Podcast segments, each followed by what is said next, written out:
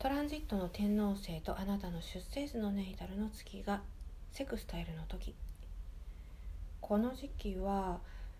例えばこう対人関係ですね友人関係でも恋愛関係でもいろんな関係あると思うんですけれどあなたはね感情をこう満たしたいという気持ちがすごく強くなってくると。で例えばねこう今いる関係があんまりちょっとこう心の触れ合わないような関係だった場合というのは、まあ、天王星のトランジット入ってきてるのでもう次のねもっとこう自分の感情を満たしてくれる人のところにこう行きがちだっていうことはあると思いますね。それから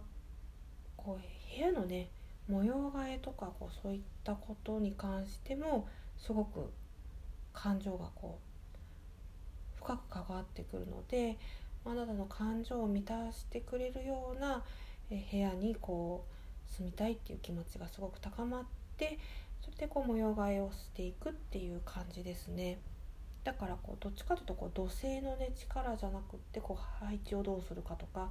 まあ、そういった感じじゃなくもっとね感情を満たすようなものをこう置いてみるとかねそういったことがいいと思いますね。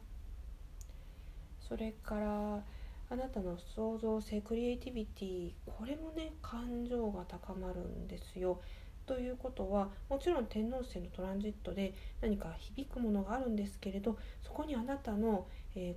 ー、直感だけじゃなくってすごくね感情をこう満たすような何かが来て初めて、えー、それがこう形になっていくっていうのがちょっと説明難しいんですけれどそんな、えイメージを持っています。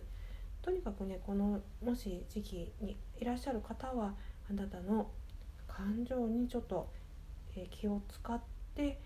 えその感情について向き合ってみると何かいいことが起こるような気がしています。